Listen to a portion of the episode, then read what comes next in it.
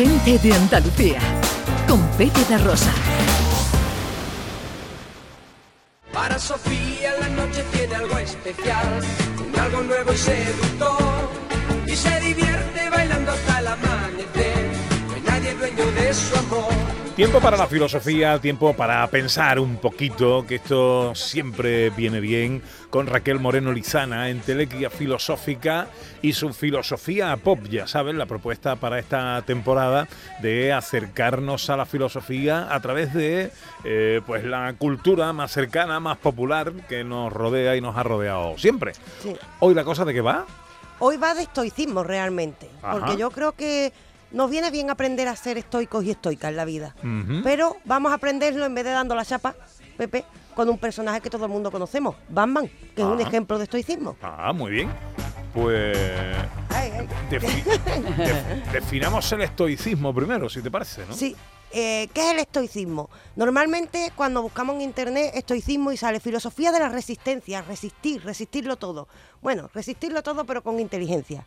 El estoicismo nace como una corriente filosófica alrededor del siglo V antes de Cristo, hay los antiguos, y en realidad se llama estoicismo ¿por qué? Porque eran un grupo de filósofos que se reunían en la estoa. Sobre todo empieza con uno que se llama Zenón y empieza a hablarle a gente sobre una filosofía de vida y en la estoa ¿qué es? Una puerta. Eso es como se llama puerta en griego. Ajá. Y como se empiezan a reunir allí en la puerta para escuchar a este hombre hablar de filosofía de vida, pues los que van a la estoa, los que van a la estoa, los estoicos. Por eso se llama así.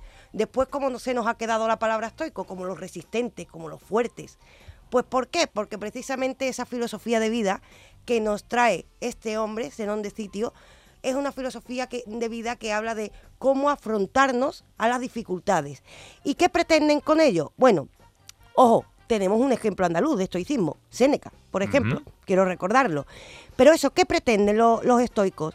Tener una vida eudaimonia, le llaman ellos, pero como esta palabra es muy rara, una vida productiva a nivel personal, es decir, felicidad, pero no felicidad vacía, sino que queremos sacar provecho de nuestra propia vida. ¿Cómo lo hacemos? Ellos destacaban cuatro virtudes, sabiduría, justicia, coraje y disciplina. Y esto lo ponían en práctica en su propia vida, pero además llevándolo a extremos. Claro, esto queda en el siglo V antes de Cristo como una cosa antigua hasta que aparece Batman.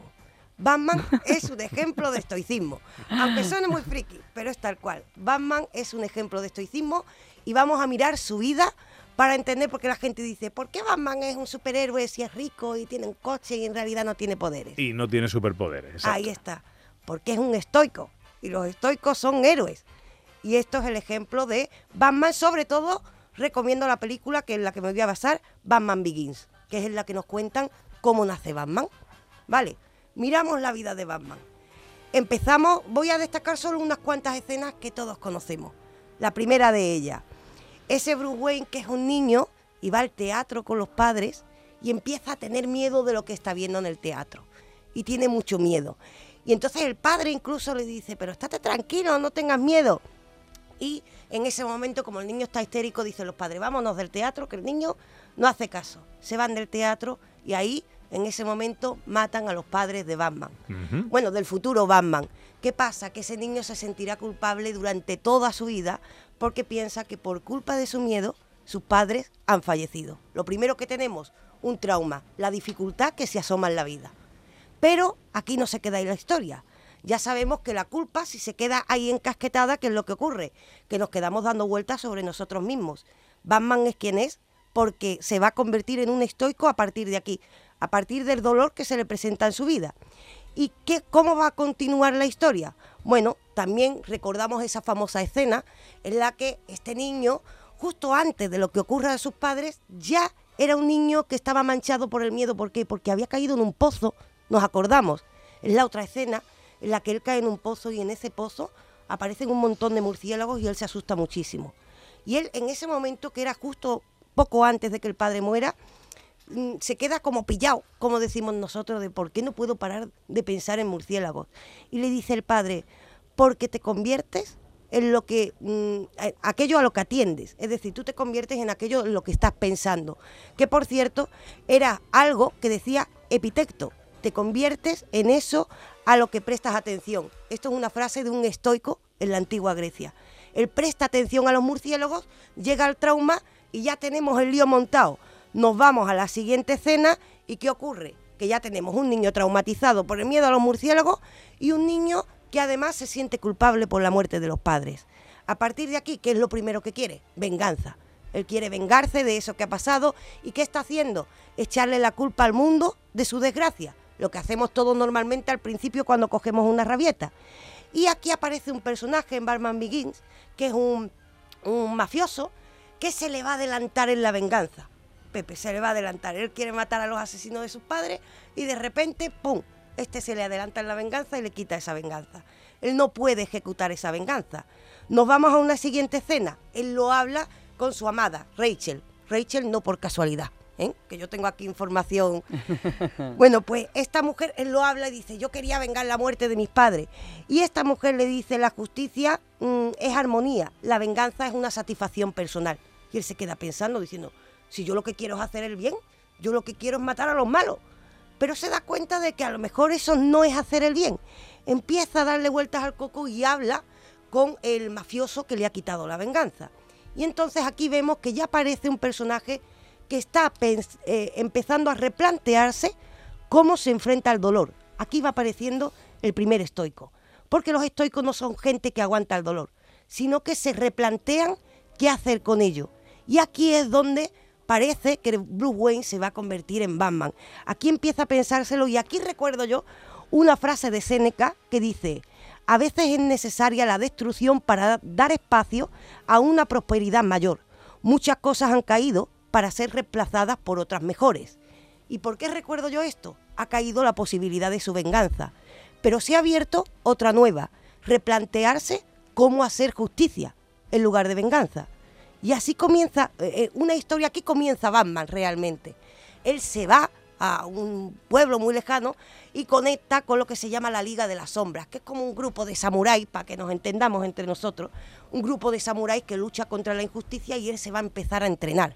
Y aquí vamos a ver cómo convertirse en alguien que pide justicia pide entrenamiento, disciplina, sabiduría, esos valores que vemos en los estoicos y que normalmente asociamos a la eh, bueno a las culturas orientales porque es verdad que lo mantienen bastante.